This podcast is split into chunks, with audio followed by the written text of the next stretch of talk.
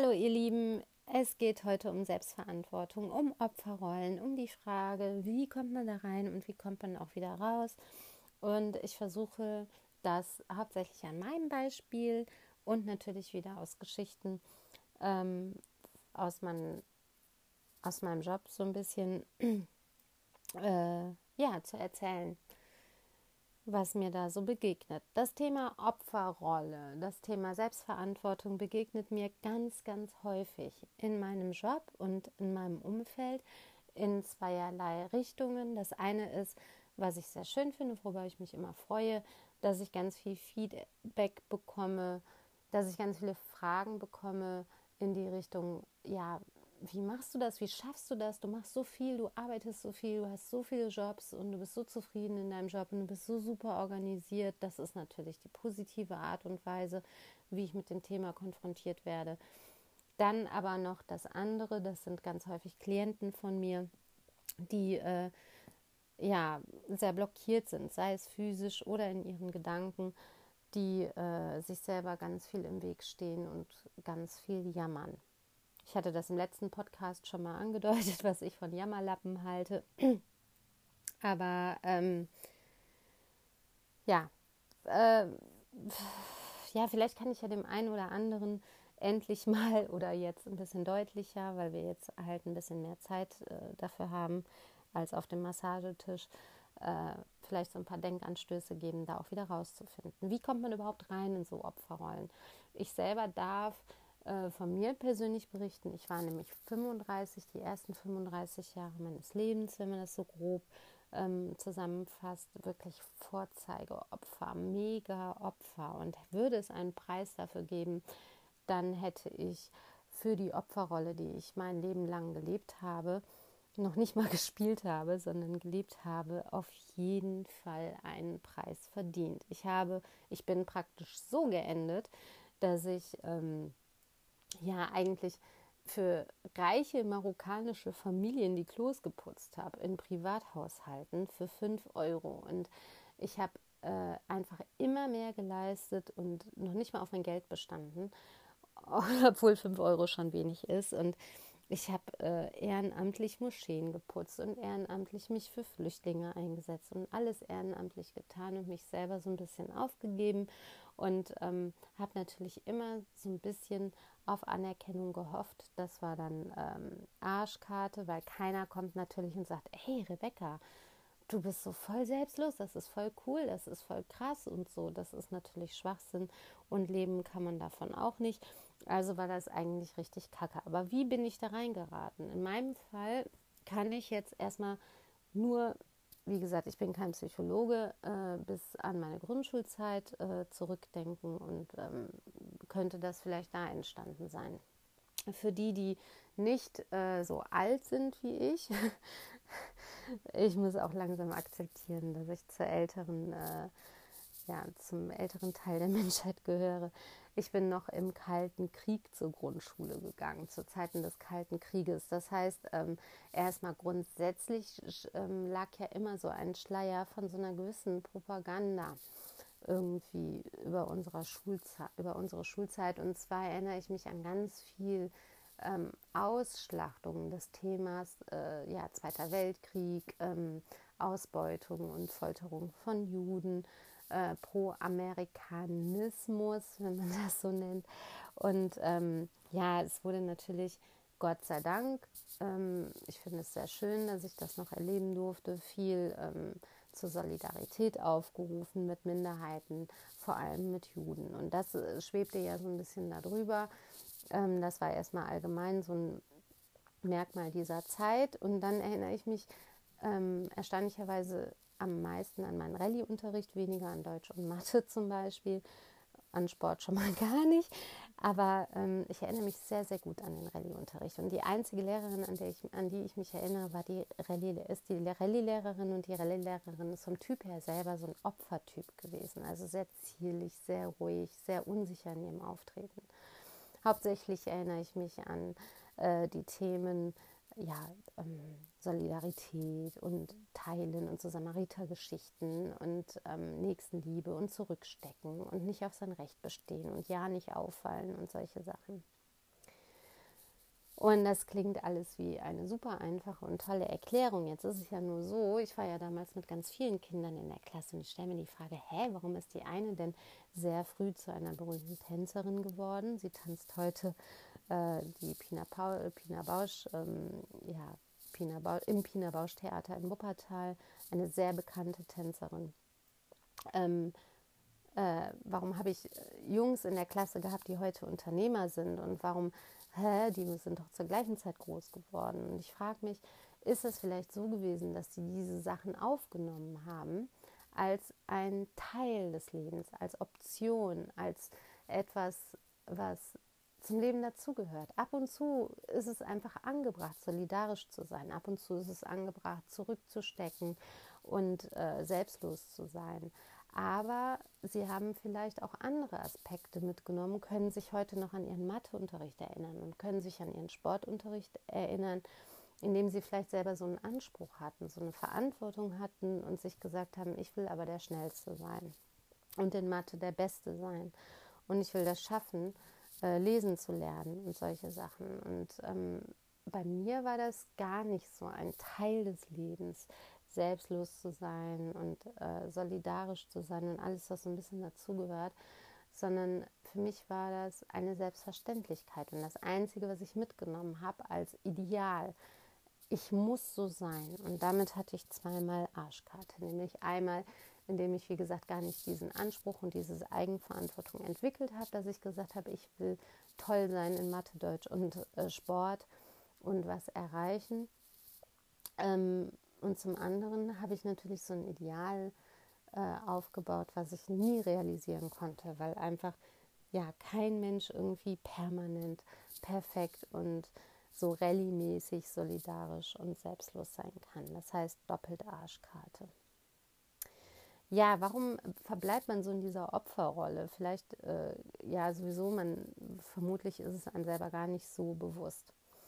Ähm, in meinem Fall würde ich sagen, äh, wenn ich jetzt an die Zeit äh, zurückdenke, die ja noch gar nicht so lange her ist. Also wie gesagt, vor fünf Jahren habe ich noch äh, ja, die Klos von sehr undankbaren Menschen geputzt und ähm, bin da völlig drin aufgegangen und ähm, kann sagen, dass äh, mich das vielleicht so ein bisschen getragen hat. Also ich wusste von mir selber nicht, was ich überhaupt in der Lage bin zu können, zu schaffen, zu leisten, was ich überhaupt bin, wer ich überhaupt bin. Und ähm, dann war das natürlich für mich ein einfaches und vielleicht auch etwas beruhigendes zu sagen, okay, ich bin die, die ähm, mega selbstlos ist, die, äh, die einzige, die äh, sich äh, dazu herablässt, jetzt für andere ähm, die Klos zu putzen und zu dienen und äh, sämtlichen Flüchtlingen irgendwie auf eBay Kleinanzeigen gebrauchte Küchen zu organisieren. Also so eine Art von ähm, ja, ja, etwas Beruhigendes. Ich kann nichts, aber ich kann die Selbstloseste sein. Ähm, die zweite Erklärung, die ich habe, warum man so verbleibt in dieser Opferrolle, ist gar nicht von mir, sondern von einer Kollegin, ähm, die das letztens über sich äh, sehr, ja, sehr ähm, deutlich, aber erschreckend ausgedrückt hat. Sie hat nämlich wortwörtlich gesagt, übrigens, ich kriege hier überhaupt nicht mit, was hier überhaupt passiert sondern ich bin immer damit beschäftigt, aufzupassen, dass ich keinen Fehler mache und dass ich nichts mache, wovon andere sagen könnten, Hä, was hatten die da gemacht? Und ähm, ja, das war, das war sehr, das ist so aus ihr rausgeschossen. Und ich glaube, ihr ist gar nicht bewusst, was sie da gesagt hat, wie bedenklich das eigentlich wirklich ist. Ähm, weil also wir, wir arbeiten im medizinischen Bereich, das ist schon krass, wenn man so äh, verpeilt ist, dass man gar nicht mitkriegt, was um einen herum passiert. Aber die andere Sache ist, dass ähm, sie vermutlich leider gar nicht äh, die Konsequenzen äh, daraus zieht, ähm, nämlich sich Gedanken darüber zu machen, ob das überhaupt Sinn äh, macht, äh, ja, sich so zu verhalten. Schade ist, ähm, dass sie das eigentlich gar nicht nötig hat, weil sie fachlich einfach ja, sehr gut ist sehr professionell arbeitet. Ähm, sinnlos ist das aber vor allem ähm, ja aus zwei Gründen. Zum einen hat es gar nicht den gewünschten Effekt, dass wir alle, wenn mal was schief gehen sollte, sagen würden, wow, die hat das verkackt. Ja, ist ja gar nicht schlimm. Die sagt ja sowieso immer, dass sie alles verkackt. Ganz im Gegenteil. Also eher ist das Umfeld genervt von jemandem, der ständig sagt, oh, ich kann nichts und äh, schaffe ich sowieso nicht und so. Und das Zweite ist, es macht uns ja nicht tatsächlich fehlerfrei, wenn wir unsicher sind, sondern das Gegenteil ist der Fall. Je unsicher wir äh, ja an die Sachen rangehen, umso mehr Fehler machen wir auch. Und ähm, ja, insofern zweimal Arschkarte. Ähm, ja, äh, hauptsächlich begegnen mir Opfer in meiner Arbeit, sind das Klienten, hauptsächlich im Trainingsbereich geht es, ja, muss man so sagen, sind es hauptsächlich übergewichtige Frauen. Wenn ich jetzt äh, Kategorie, kategorisieren muss, die größten Jammerlappen, mit denen ich arbeite, sind Frauen, die Probleme mit ihrem Gewicht haben oder leider halt kein Problem mit ihrem Gewicht haben, weil die halt das wirklich so gar nicht wahrnehmen selber, weil ja halt alles andere schuld ist nur halt äh, es auf keinen Fall ein Problem gibt, schon mal gar nicht mit ihrem Gewicht. Ähm, ja, es ist immer so, habe ich im letzten Podcast schon angesprochen, dass natürlich die Themen Massage und Wellness immer, da steht immer die Tür offen. Also ich rede jetzt mal konkret von Frauen. Äh, Frauen sind für sowas auf jeden Fall aufnahmefähig und äh, schreien förmlich danach, massiert zu werden und so weiter und so fort. Und ähm, bringen das auch selber so in Verbindung. Sie haben Probleme mit dem Rücken, mit den Schultern, mit den Knien und so weiter und ähm, schreien dann nach Massage, was ja erstmal korrekt ist. Ähm, aber im Laufe der Behandlung gehe ich natürlich her und weise darauf hin, dass wir an unserer Rumpfmuskulatur arbeiten müssen, dass wir die Rückenmuskeln stärken müssen, damit halt äh, solche, ja, sol um solchen Schmerzen halt vorzubeugen oder halt ne, solche Schmerzen halt ähm, zu therapieren. Und ähm, ab da ist zum Beispiel wieder, hat das alles gar nichts mit, äh, gar nichts mit Rückenmuskulatur zu tun. Ne? Also die Muskulatur, die ich eben noch massieren sollte, da ist wieder Eigenverantwortung. Ne? Ich würde Übungen anleiten, die derjenige dann irgendwie eigenverantwortlich umsetzen muss. Und da ist die Tür zu, da ist die Blockade. Und ähm, ja, wie gesagt, hauptsächlich Opferklienten habe ich im Sinne von übergewichtige Frauen oder auch Raucher, wo ich das Gleiche ähm, beobachte, dass halt Eigenverantwortung überhaupt nicht da ist. Es ist alles andere schuld. Der Job ist zu stressig und, und ähm, eigentlich ist alles Kacke. Ähm, und man hat sonst nie Pause, außer diese eine Zigarettenpause und was weiß ich. Eigentlich ist alles Kacke, aber es ist nie der Mensch selber der irgendwie diese äh, Schwäche hat. Und ich möchte dazu sagen, erstmal meinen Klienten gegenüber. Ähm, ich habe Verständnis für euch. Ne? Ihr müsst jetzt nicht denken, ich, äh, ich finde das total kacke, dass ihr so seid oder so. Ne? Und ich möchte auch allen anderen, die Menschen beraten und mit Menschen arbeiten, ans Herz legen. Man kann durchaus Verständnis für diese Problematiken haben. Und ich habe Verständnis dafür. Ich selber habe 20 Jahre lang geraucht, von heute auf morgen aufgehört und ich weiß, was das bedeutet. Und ähm, ich habe auf jeden Fall Verständnis für Suchtkrankheiten und ähm, also für Suchtkranke und ich habe ähm, Verständnis für Übergewicht und so weiter. Und ähm, es ist auf jeden Fall möglich, Verständnis für Menschen zu haben und sie trotzdem zu kritisieren und trotzdem in die richtige Richtung zu lenken. Das heißt, nehmt es mir nicht übel, dass ich das anspreche und dass ich sage, dass dort ein Problem vorliegt.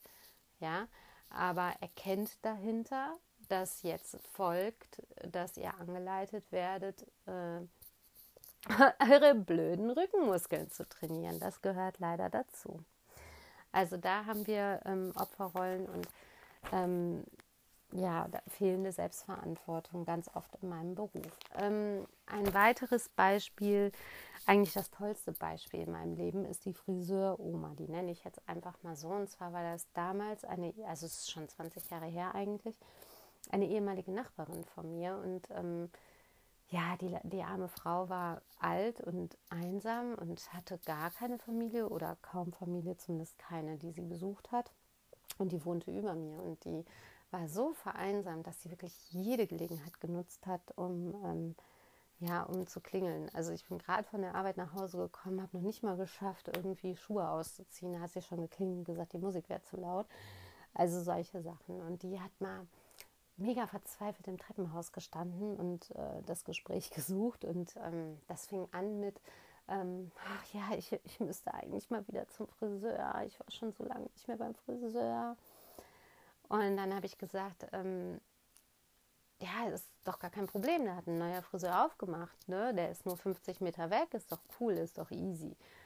Und da sagt sie, nein, ich, ach nee, ich kann so weit nicht laufen und so. Und, ähm, also, und wie gesagt, also es war so eine Treppenputz-Oma, also die konnte durchaus so weit laufen. Und ähm, ja, und ich habe gesagt, ja, das ist ganz nah, das ist doch hier nur, äh, der hat ganz neu aufgemacht, ist ja um die Ecke. Ja, sagt sie, ja, alleine schaffe ich das nicht. Ich, also die Warterei und alleine traue ich mir das nicht zu. Da habe ich gesagt, ist kein Problem, wir sprechen was ab, ich komme dann mit Ihnen. Und dann hat sie, ach nee, das schaffe ich nicht. Und ich schlafe doch zurzeit so schlecht. Und ich brauche ja unbedingt eine neue Matratze. Aber wie soll ich denn eine Matratze kaufen? Da habe ich gesagt, das ist gar kein Problem. Ich transportiere Ihnen diese Matratze. Und ach ja, ich weiß nicht. Und ähm, ach ja, und ins Möbelhaus, da müsste ich doch erstmal zum Friseur. Und ähm, ja, und äh, einfach, wenn ich jetzt darüber nachdenke, einfach mega witzig. Aber solche Sachen sind einfach, das werden viele kennen, wie nervig sowas einfach ist. Und ähm, wie gesagt, ich war ja selber viele Jahre so, aber ja, daran kann man erkennen, was das einfach für ähm, Ausmaße nehmen kann. So äh, Opferrollen und Jammerlappengeschichten finde ich ganz, ganz schlimm. Ja, wir haben die ganze Zeit gesprochen jetzt, oder ich habe die ganze Zeit gesprochen von, also ihr dürft gerne mit mir sprechen. Ähm, ich freue mich über Reaktionen. Auf das nächste, ja, auf den nächsten Punkt werden bestimmt viele äh, Reaktionen kommen. Äh, Opferrollen können nicht nur Schwäche ähm, ja, äh, kompensieren oder Schwäche darstellen oder wie auch immer. Opferrollen können auch richtige Machtwerkzeuge sein. Was mir in letzter Zeit oft auffällt, ist, also es ist ja im Moment so ganz ähm, heiß äh, überall präsent, dieses Thema äh, schwarze Menschen, Diskriminierung von schwarzen Menschen in Amerika oder vielleicht auch in Deutschland und so weiter.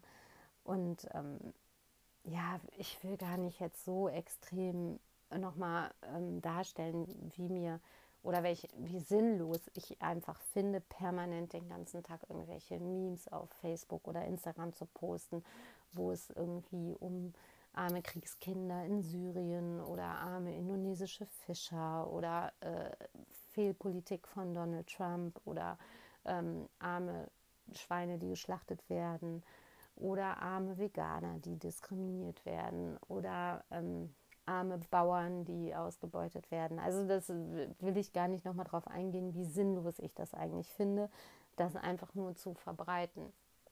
Ähm, ja, nur mal zur Erklärung. Ich, mir fehlt die Konsequenz einfach. Erstens fehlt mir die Konsequenz, es macht keinen Sinn. Wenn ich was bewirken möchte auf dieser Welt, wenn ich Menschen bilden möchte politisch, dann äh, erstmal nehme ich mir selber die Seriosität, wenn ich ein äh, Foto von Donald Trump, äh, auf dem er mega lächerlich gemacht wird oder seine Frisur lächerlich gemacht wird, irgendwie veröffentliche und weiter verbreite. Also da, de, da fehlt einfach die politische Information dahinter. Also entweder habe ich was auf dem Kasten und kann politisch, äh, also politisch argumentieren und darstellen, warum wir äh, mit Trump irgendwie voll die falsche Schiene fahren oder ich halte mich einfach raus aus dem Thema. Das ist ähm, das eine, dass es teilweise auch wirklich die Seriosität so ein bisschen angreift. Das andere ist, dass ich natürlich Mitleid mit Menschen habe, die den inzwischen habe ich das. Das habe ich früher nicht gemacht, äh, früher nicht gehabt in meiner Opferrolle. Da war ich ja selber so. Aber ich habe inzwischen Mitleid mit Menschen, die eigentlich den ganzen Tag auf ihrem Sofa sitzen und von ihrem Hartz IV leben und äh, irgendwie so gar keinen eigenen, ja gar nichts irgendwie haben, was sie trägt und den ganzen Tag vor diesem Facebook sitzen und den ganzen Tag einfach diese Bilder posten, dann frage ich mich, so rette doch erstmal deinen eigenen Arsch, bevor du jetzt auf diesen SBD-Zug aufspringst. Und ähm, ja, was weiß ich, die, die äh, Schwulen in, äh, also welches Land nenne ich jetzt? Indonesien hatte ich schon, aber äh, ne, also komm, kümmere dich doch erstmal um dich selber und damit rettest du, also retten vielleicht nicht, aber damit ist der Weltgemeinschaft schon mal viel geholfen. wenn wir dich nicht noch tragen müssen, weil du nichts anderes zu tun hast, als den ganzen Tag vor Facebook zu sitzen. Ne? Also wir ne, müssen uns um dich sorgen. So. Ne?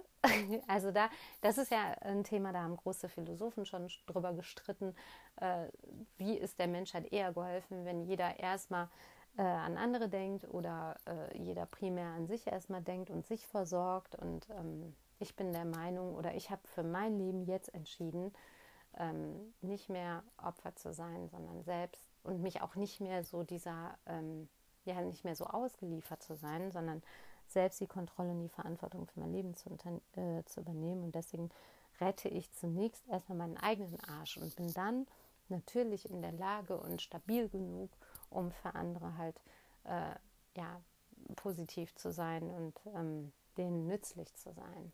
Und ähm, ja, ich bewundere, das wissen alle. Ich äh, bin ein Fan von Tobias Beck und ähm, der sagt das in einem Satz ganz kurz und knapp. Der sagt, also er selber arbeitet oder hat gearbeitet für die Lufthansa. Man weiß es nicht, ob der immer noch für die Lufthansa arbeitet. Ich habe da nicht so ganz aufgepasst.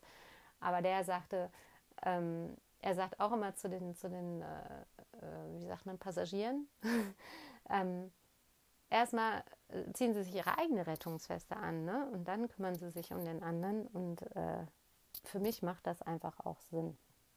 Und ähm, ja, gegipfelt ist äh, diese, ähm, ja, gegipfelt ist das heute. Also ich habe tatsächlich mich dabei erwischt, mich schon wieder aufzuregen. Und zwar wurde ähm, ja wieder so ein Internetbildchen geteilt, ähm, auch wirklich in so einer Insta-Story, wo es die ganze Zeit darum geht, arme Muslime werden ausgebeutet und diskriminiert und arme ja, wie ich gerade schon alles geschildert habe, arme Frauen und arme äh, Schwule und arme Veganer und arme Schweine und arme dies und jenes. Und mittendrin äh, wurde ein Bild gepostet von Woody Allen. Und wie gemein das denn sei, dass Woody Allen ähm, für äh, ja, für Missbrauch an seiner Tochter äh, ja so unbestraft davongekommen ist und die dann sogar heiraten durfte, während Bill Cosby als schwarzer Mann äh, verklagt wurde oder, oder sogar verurteilt wurde wegen Missbrauch. Und dieses, äh, ja, also erstmal erstmal stimmt diese Angelegenheit so gar nicht. Also Woody Allen wurde von keinem Gericht irgendwie für schuldig befunden. Er wurde noch nicht mal angeklagt in, in diesem Missbrauchs, äh, in dieser Missbrauchsgeschichte an diesem Mädchen, was uns nicht seine Adoptivtochter ist, sondern von irgendwie seiner Ex-Frau oder so, keine Ahnung. Also in der Sache selber, auch wenn ich das jetzt 100% gar nicht äh, wiedergeben möchte, in dieser Sache selber stimmt der Inhalt schon gar nicht. Und dann, wie kommt man denn bitte dazu, sogar so eine Geschichte als äh, Diskriminierung von Schwarzen jetzt hinhalten zu lassen. Also wie kommt man auf diese Idee, dass man sagt, ja, okay, das ist total gemein, dass der eine äh, vor so und so viel, fast 100 Jahren äh, wegen Missbrauch äh, verurteilt wurde und der andere halt nicht. Also wie kommt man darauf, diese Verbindung zu schaffen, dass man sagt, okay, Schwarze werden dafür verurteilt, Weiße nicht. Also das, das ist äh, ja, ähm, eine Form von Opferdasein, was wirklich als Machtwerkzeug missbraucht wird. Und das äh, sehe ich ganz, ganz viel in, im Zusammenhang mit, ähm, ja, mit Antirassismus, mit dieser Antirassismus-Szene, dass alles irgendwie immer in dieses, ähm, ja, in dieses, oh, sogar der Busfahrer, wie oft steigen Leute in den Bus ein, die äh, irgendwie nach Ticket gefragt werden und dann äh, heißt es ja nur, weil wir Ausländer sind. Also solche Sachen. Ne? Das ist so eine Opfer, in diese Opferrolle reingehen als Machtwerkzeug. Und so empfinde ich ganz, ganz viel. Auch in zum Beispiel AfD ist auch so ein Ding, ne? Da wird ja auch immer so als, das wird ja immer so als Werkzeug. Ne? Unser, wie heißt das, unser Grundgesetz ist äh, in Gefahr wegen der Flüchtlinge. Das ist auch so eine Opferrolle, die halt als ähm, Machtwerkzeug. Also das kann auch in diese Richtung irgendwie genutzt werden. Ganz, ganz ekelig.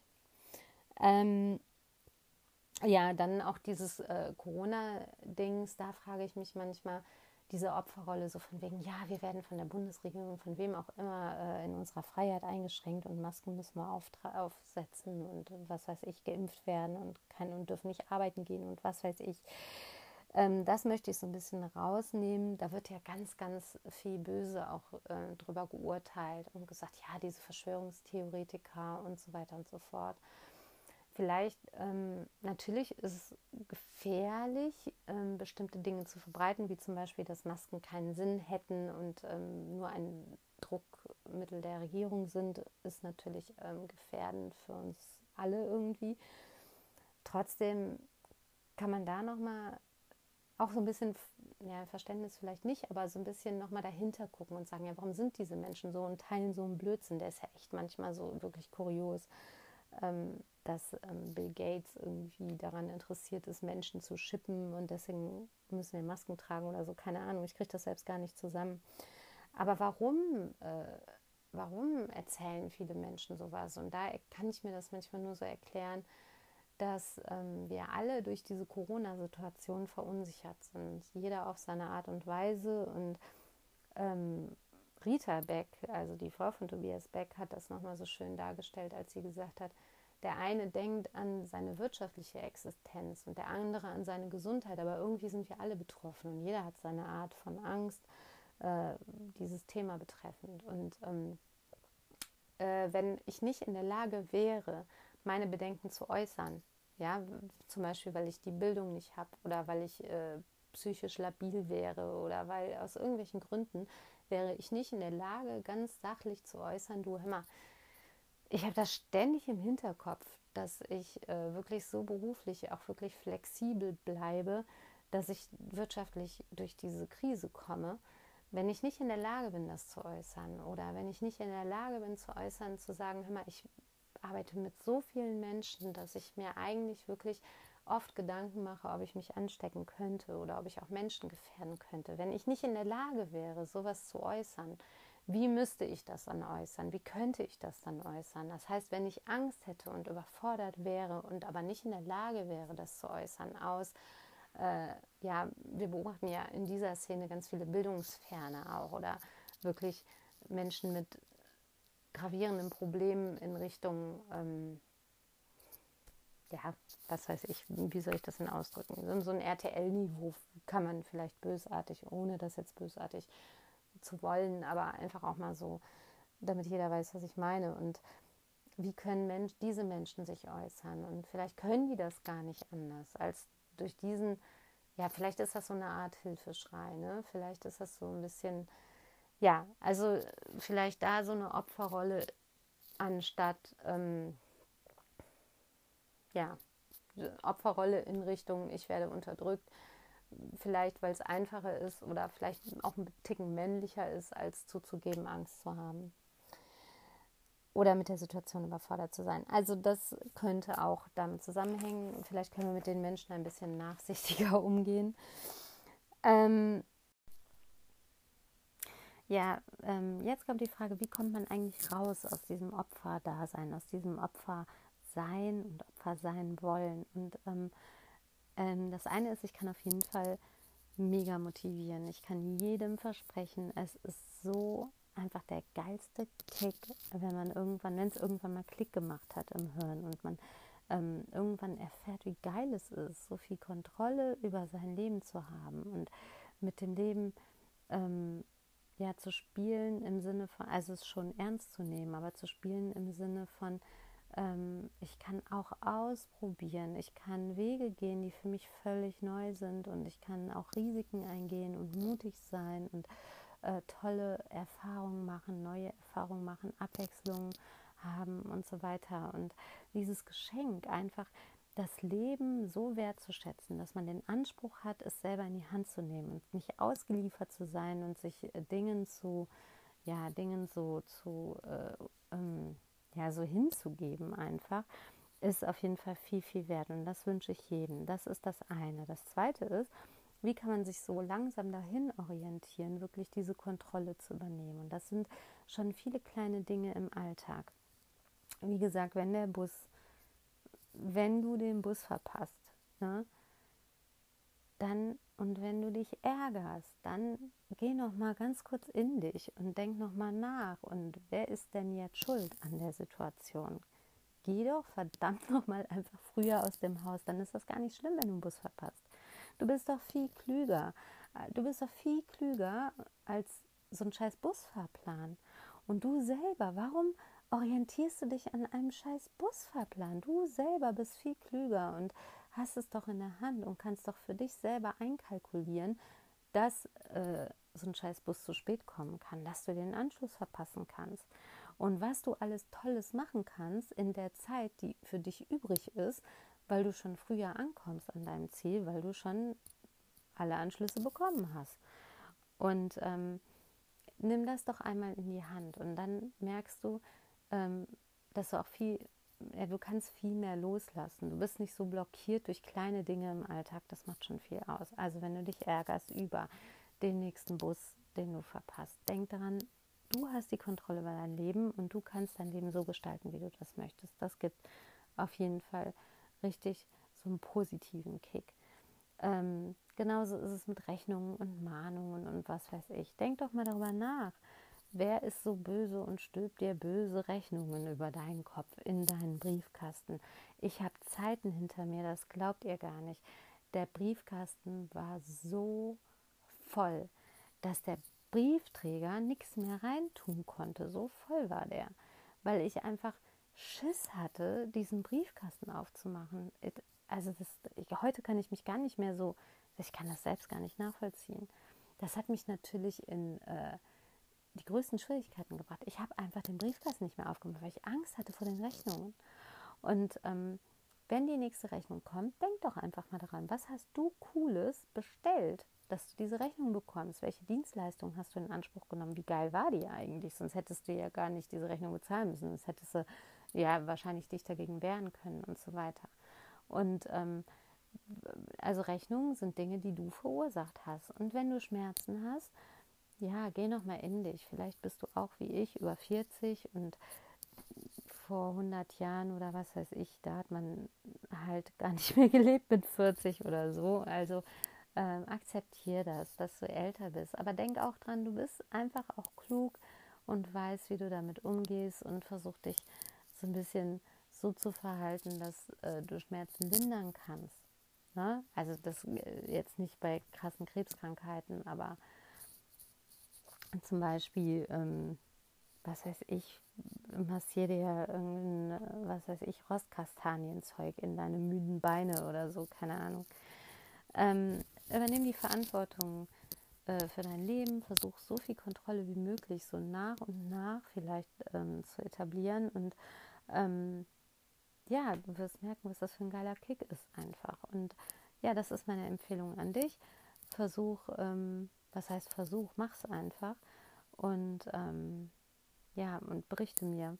Also wenn du jemand bist, der sich noch nie mit dem Thema befasst hat und den ich jetzt inspirieren konnte und der vielleicht irgendwas mitgenommen hat, berichte mir davon. Ich danke dir fürs Zuhören. Ich danke euch allen fürs Zuhören. Ich ähm, möchte euch ähm, ja ans Herz legen, was mich inspiriert hat. Und zwar war das ähm, der Podcast von Dirk Reuter. Äh, den könnt ihr einmal suchen. Und natürlich, achso, Dirk Reuter, genau, das war eine Folge über das Opferdasein von Frauen im Beruf und zwar speziell von Frauen in Assistenz- und Helferstellen. Die verstehen nämlich diese Stellen gar nicht als Sprungbretter, sondern äh, also als Sprungbretter zum Beispiel Netzwerke zu ähm, kreieren, sondern äh, mehr so als ja, ja als Opfer, ne? Opferdasein, keine Ahnung. Das war eine sehr interessante Folge, könnt ihr euch anhören. Und ähm, ja, genau, ähm, Tobias Beck habe ich eben schon erwähnt, den bewundere ich und ich ziehe mir so jede Podcast-Folge rein. Ähm, also, falls euch langweilig ist, könnt ihr euch das anhören oder ihr könnt mir schreiben auf Rebecca Herwig bei Instagram oder personaltrainer-wuppertal.de auf Facebook oder ähm, per E-Mail rebecca.herwig.me.com und ähm, ja, ansonsten wünsche ich euch einen schönen Abend. Ciao.